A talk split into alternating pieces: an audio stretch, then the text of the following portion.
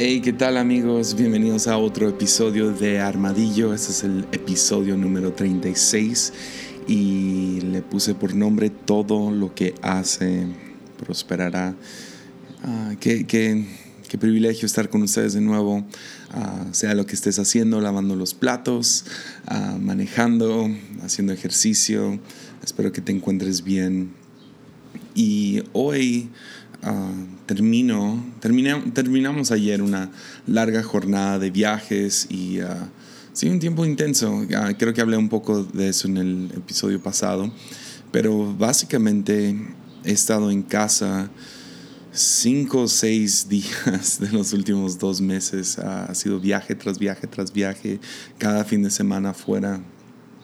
Y sí, ha sido, ha sido intenso. Entonces, uh, pero ya ayer, el lunes, regresamos a casa y, uh, y, ayer fue el primer día. Estoy grabando esto miércoles, sale, sale jueves. Uh, pero fue muy bueno, buen, buen tiempo, empezando con conferencia Más Vida. Fue, fue, un tiempo tan, tan intenso, pero tan bueno. Amo tanto todo lo que hace esa iglesia y la conferencia fue muy especial ser parte de eso y, y claro, poder participar en un momento tan crucial en la vida de mm, uno de mis mejores amigos, el pastor Andrés Speaker.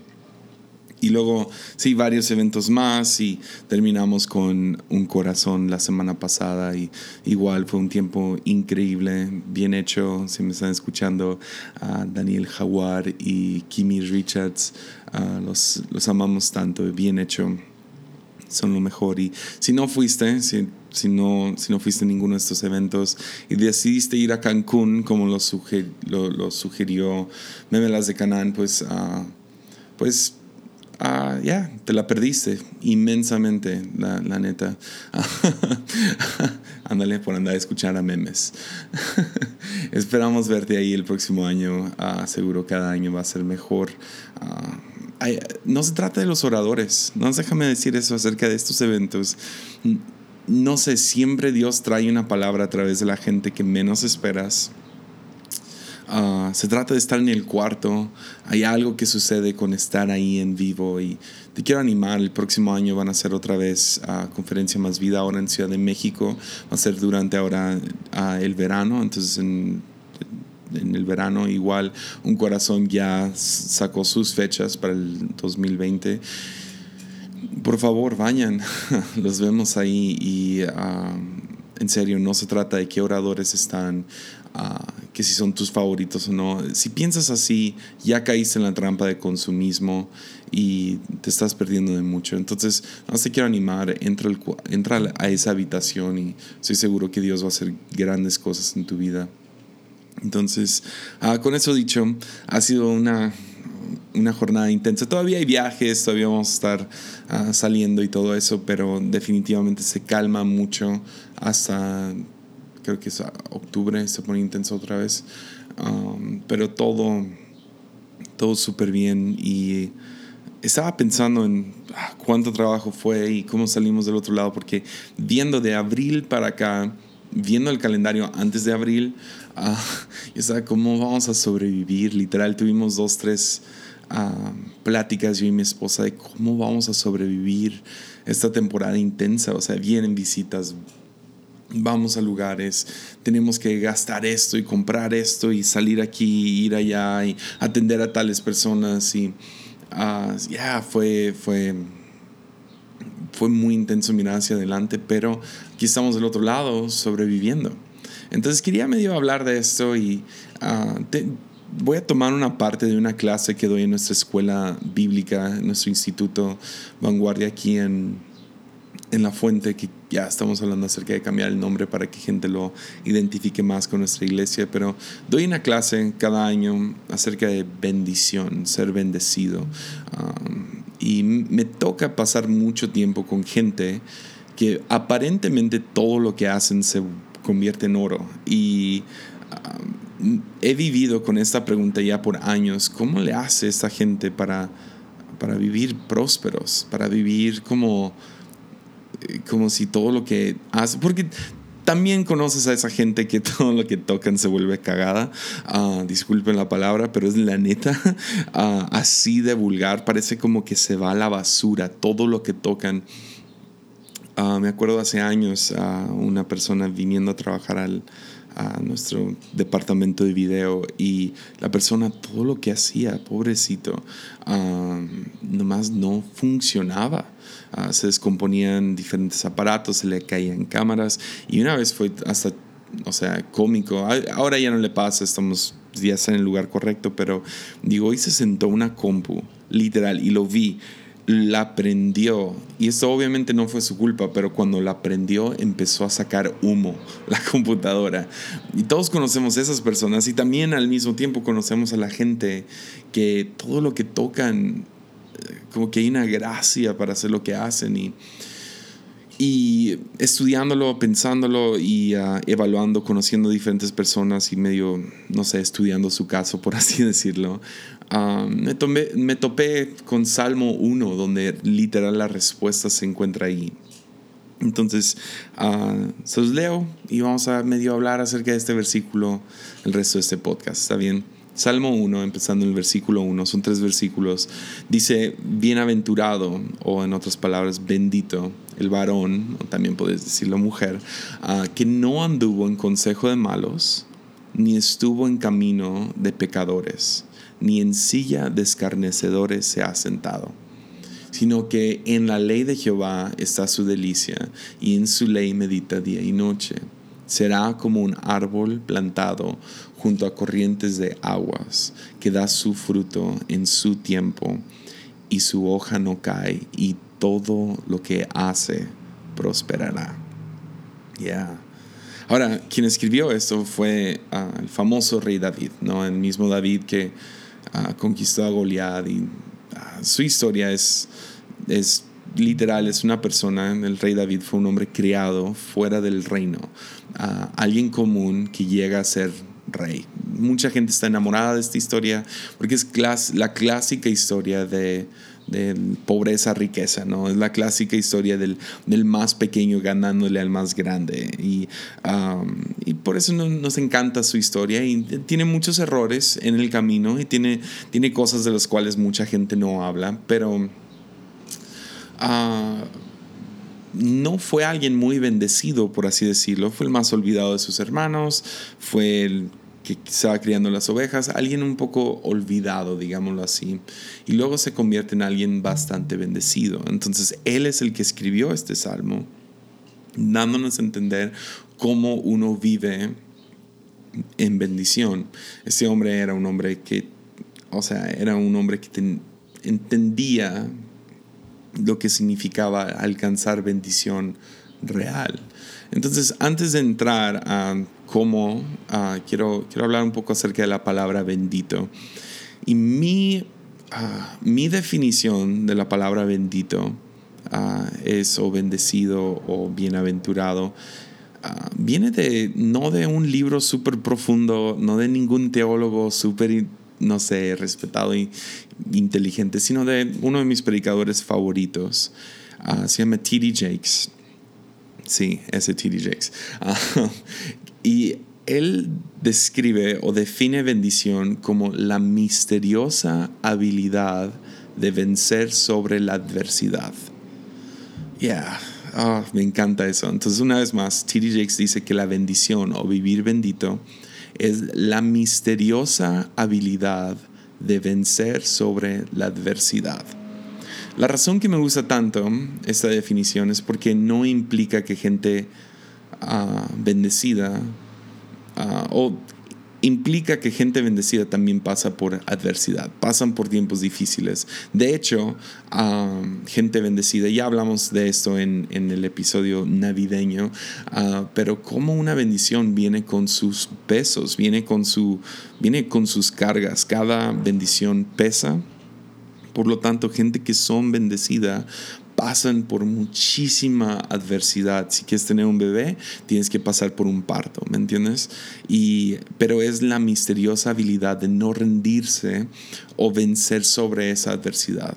Entonces él, él lo describe y me encanta cómo lo describe. Es como, es como un gato. No importa cómo lo avientes, siempre va a caer de pie, ¿no? Y ah, entonces esa es la primera cosa que quiero decir acerca de la palabra bendito. Yo no estoy hablando de materialismo, no estoy hablando del carro más lujoso, estoy hablando acerca de gente que pasa por tiempos difíciles y vencen. Gente que pasa por tiempos caóticos, locos, difíciles ah, y, y vencen de manera misteriosa, vez tras vez tras vez. La otra cosa que quiero hablar acerca de la palabra bendito es que bendito, al igual que maldito, se refiere a la meta, no acerca del principio ni el proceso. Por ejemplo, ah, tomemos la palabra maldito.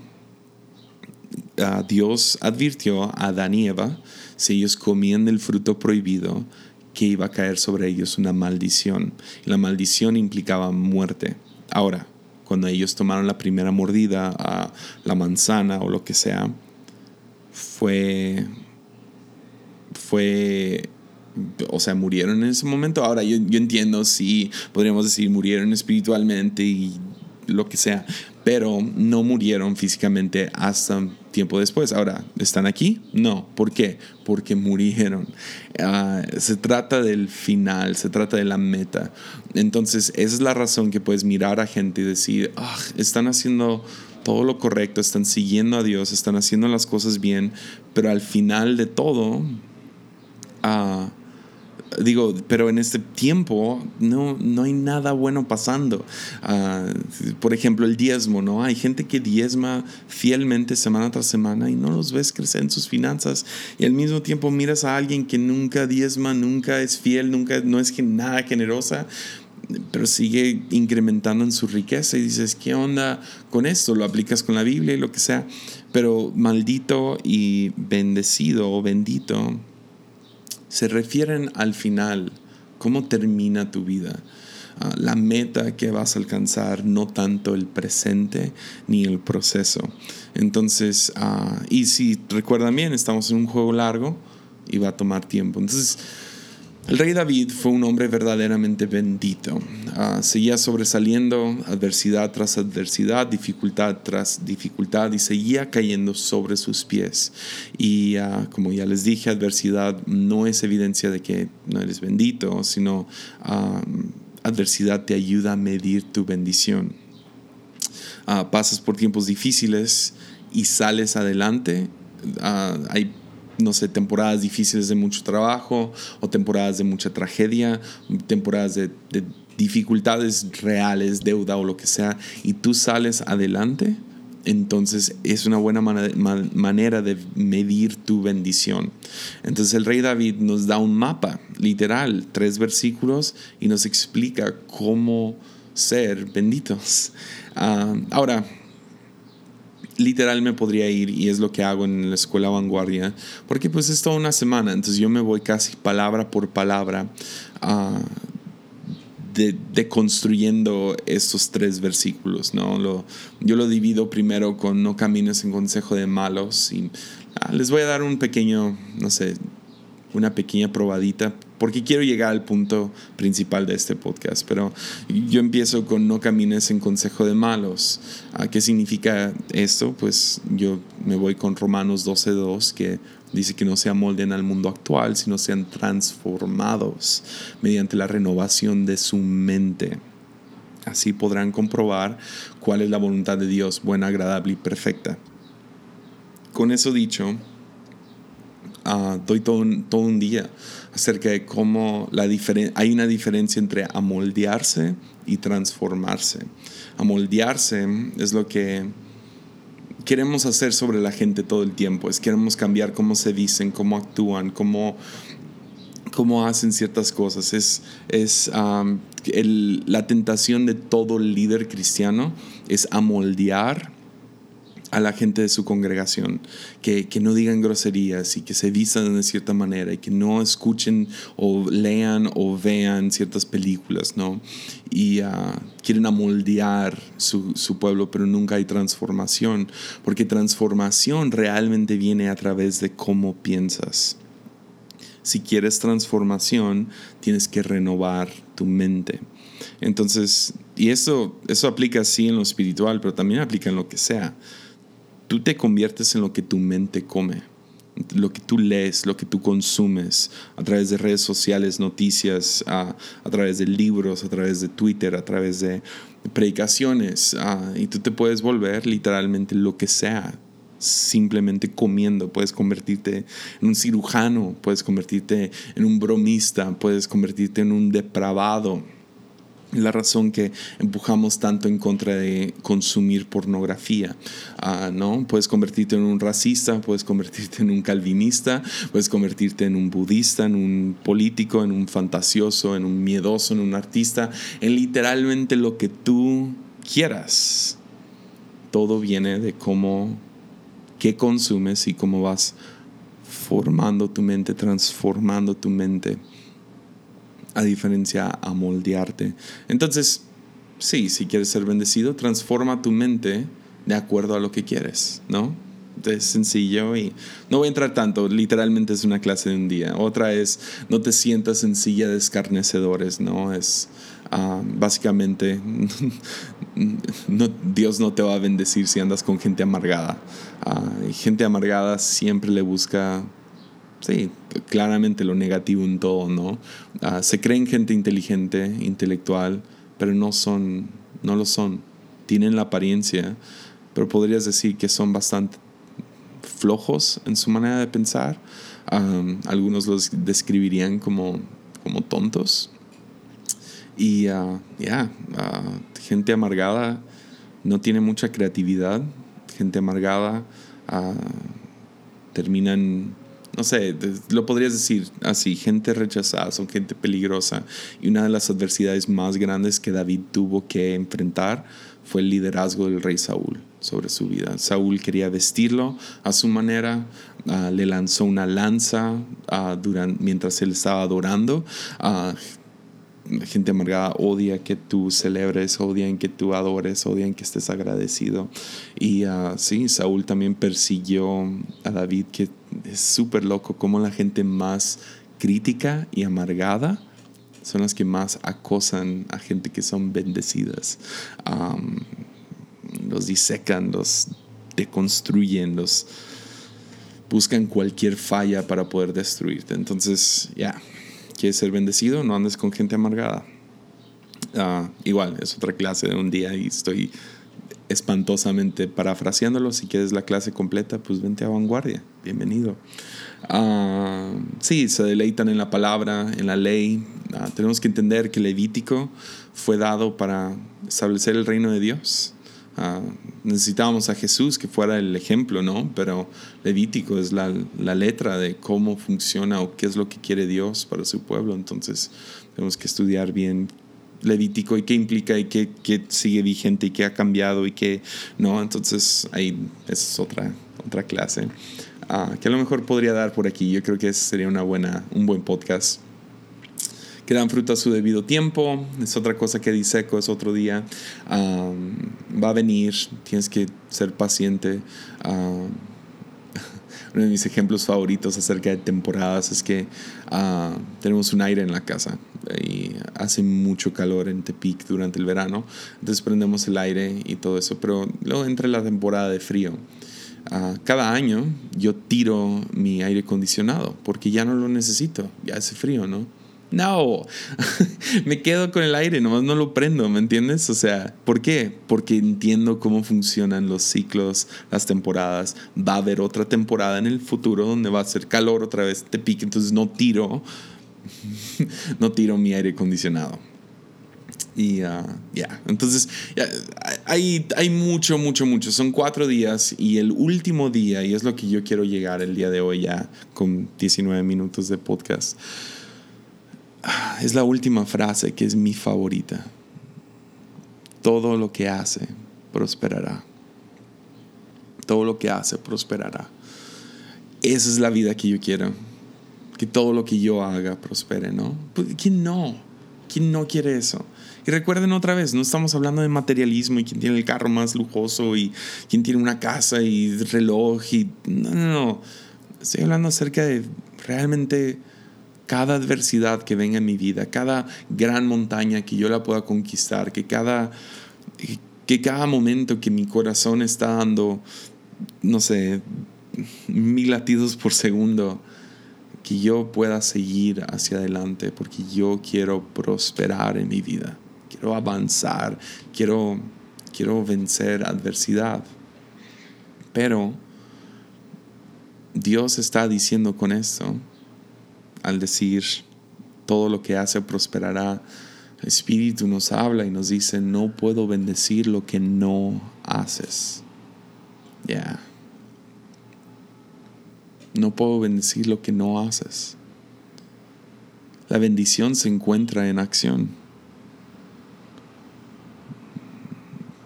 Y tenemos que dejar, tenemos que aprender a dejar de pedirle a Dios que bendiga lo que no estás haciendo. Por ejemplo, ah, para los que no saben, yo peso bastante kilos de más ah, y lo odio. ¿Quién, quién, quién quiere pesar de más? Ah, ir a comprar ropa es un, es un, ya, es un, es una pesadilla. Uh, no me puedo mover tan rápido como los demás. O sea, sí, es, es un problema. Y yo me encuentro en la trampa todo el tiempo de estar pidiendo, Dios, ayúdame a bajar de peso. Pero luego ahí estoy, no brincándome los días del gym, comiendo un poco extra, agarrando un dulce aquí y allá y Ah, eso se, se, junta y no puedo ver al Espíritu Santo cada vez que yo oro eso. Atrás de mí con brazos de ese emoji, ¿no? Con las manos como en alto, como, ¿qué quieres que haga? no puedo bendecir tu disfunción. Empieza a echarle ganas y yo lo bendigo, ¿me entiendes? Y ah, con eso dicho, sí, tú me puedes juzgar y decir, ay, Jesse, pues ve al gym.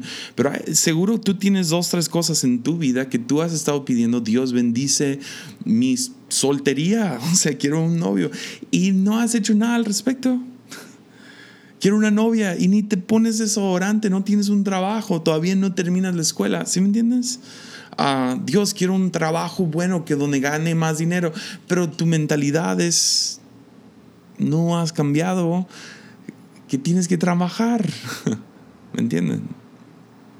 Entonces yo puedo ser abierto y decir, ah, yo quiero bajar de peso. Entonces yo tengo que dejar de orar, Dios bendice mi disfunción y tomar acción y esperar que Dios dé una gracia para poder vencer eso. Me terminamos pidiendo a Dios todo el tiempo bendice mi disfunción. Pero Dios no puede bendecir la disfunción, solo bendice lo que funciona. Dios bendice a trabajadores. No bendice a los que piensan, no bendice a los que sueñan, no bendice a los que desean.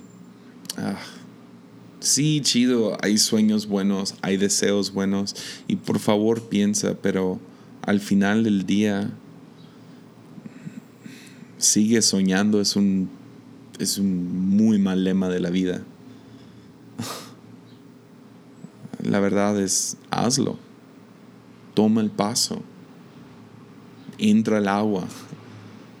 Empieza, toma un paso a la vez y cada paso que des Dios, Dios prospera esto. Ayúdame a vencer esta adversidad. Ya cristianos tienen la terrible costumbre de subestimar el poder de trabajar. Porque nos volvemos supersticiosos, nos volvemos, pensamos que Dios es un tipo mago, que si nomás oramos, entonces Dios va a hacer. Ese es el problema con iglesias, y perdónenme por decir esto, pero es el problema de iglesias que piensan que solo por medio de oración su iglesia va a entrar a avivamiento. Ya no, así no funciona. Dios no puede bendecir disfunción. ¿Cómo le haces para que crezca tu iglesia? Sé un mejor líder, delega trabajos, busca cómo servir a tu comunidad, cómo servir a tus voluntarios. Trabaja, trabaja, trabaja, trabaja. Nos rendimos muy fácil. Y yo creo que viene porque no, realmente la raíz de que cristianos en particular subestiman el poder de trabajar es porque termina siendo más difícil de lo que nos fue anunciado. Por ejemplo, cuando, cuando yo y Mimi estaba, bueno, cuando Mimi estaba embarazada, mi esposa, y íbamos a tener nuestro hijo, me acuerdo que nos sentamos y nos contó que Sawyer, nuestro hijo, venía con la cuerda umbilical alrededor del, del cuello, que no estaba peligroso mientras seguía en el vientre, pero al momento de nacer podría, podría ahogarse y diferentes cosas y uh, que era mejor una cesárea. Ella nos estaba sugiriendo, mejor va a ser que tengan una cesárea. Y cuando nos explicó el procedimiento de la cesárea, en buena onda lo hizo sonar muy fácil. Y la, ay no, Mimi duró en cama por dos semanas, uh, fue muy difícil para su cuerpo. Y siento que, que cuando subestimamos la intensidad del esfuerzo, entramos en shock y en trauma y nos terminamos paralizando y nos rendimos si nadie nos explica qué tan difícil va a ser. Y el problema con el lenguaje de iglesia es que podemos realmente subestimar el shock, el trauma, el sudor, el trabajo difícil, los tiempos difíciles. Me acuerdo ah, hace años un pastor aquí en la iglesia, creo que nuestra iglesia ya llevaba 10 años de existencia y un pastor fue con mi papá y con la noble causa de que él quería plantar una iglesia por él mismo. Siendo joven y todo, creo que fue un poco ingenuo al decirle a mi papá, le dijo, quiero ir a plantar ahorita porque mínimo me va a tomar cinco años llegar a lo que tienen aquí. Y es como, pues nos ha tomado diez y sí, claro, Dios te puede bendecir y puede ser que llegas ahí en cinco meses. Pero ah, creo que por lo mismo de ser ingenuo, la iglesia nunca creció a este tamaño, ni en 5 ni en 10 años. Y ah, es que es que el otro problema es que miramos a los que son buenos, ¿no? Y los que son buenos para hacer algo lo hacen ver fácil. Ves a LeBron James clavarla, ¿no? Y piensas, ah, mira qué fácil sería clavarla. Y luego te paras bajo una canasta de básquetbol y no alcanzas hasta ni tocar el tablero, ¿me entiendes? O sea, es mucho más difícil de lo que lo hacen ver. O ves a un guitarrista profesional requintear y luego tú lo agarras, tú, te da un calambre el momento en que haces un acorde, ¿me entiendes? Y ah, necesitamos enseñar en la iglesia que es difícil ser un líder. Es difícil ser una esposa, es difícil pagar las cuentas, es difícil vivir en fe, es difícil llegar a tiempo, es difícil ser creativo, es difícil tener un podcast. O sea, eso no es fácil. Y los que lo hacen bien, lo hacen ver fácil, entonces llegamos y lo intentamos hacer y pensamos que nosotros somos especialmente débiles o fracasados y terminamos viviendo rindiéndonos tras rindiéndonos tras rindiéndonos y hacemos excusas de que lo que nos tocó a nosotros es algo más difícil. Pero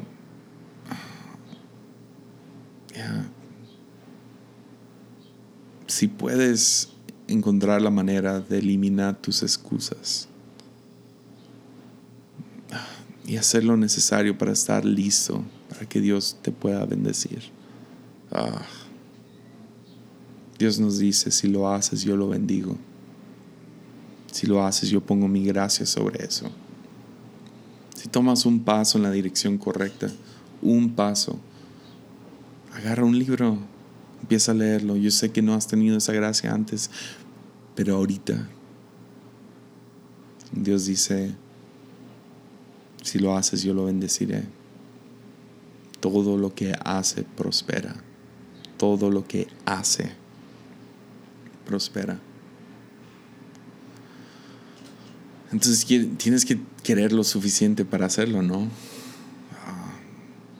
A lo mejor la razón que tú no tienes lo que Dios tiene para ti es simplemente porque no has tomado ni siquiera un paso hacia allá.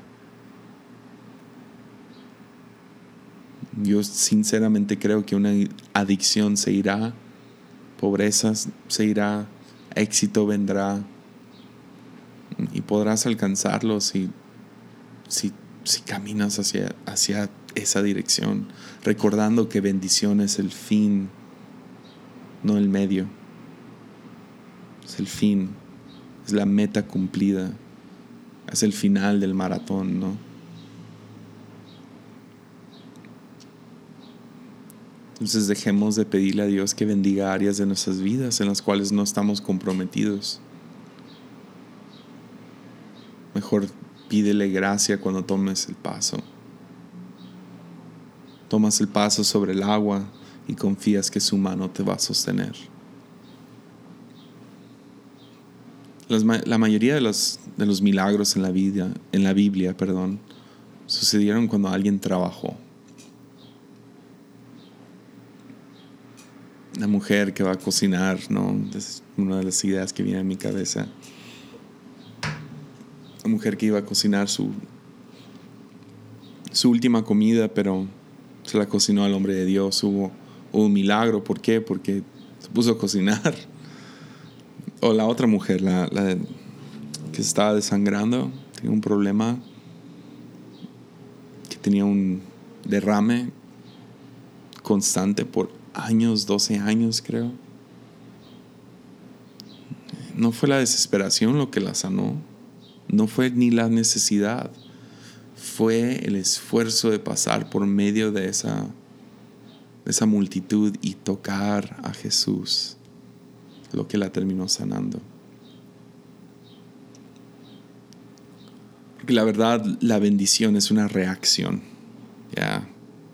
Tú haces la acción y Dios reacciona bendiciendo y apoyando sosteniendo esa acción siempre y cuando sea dentro de su plan.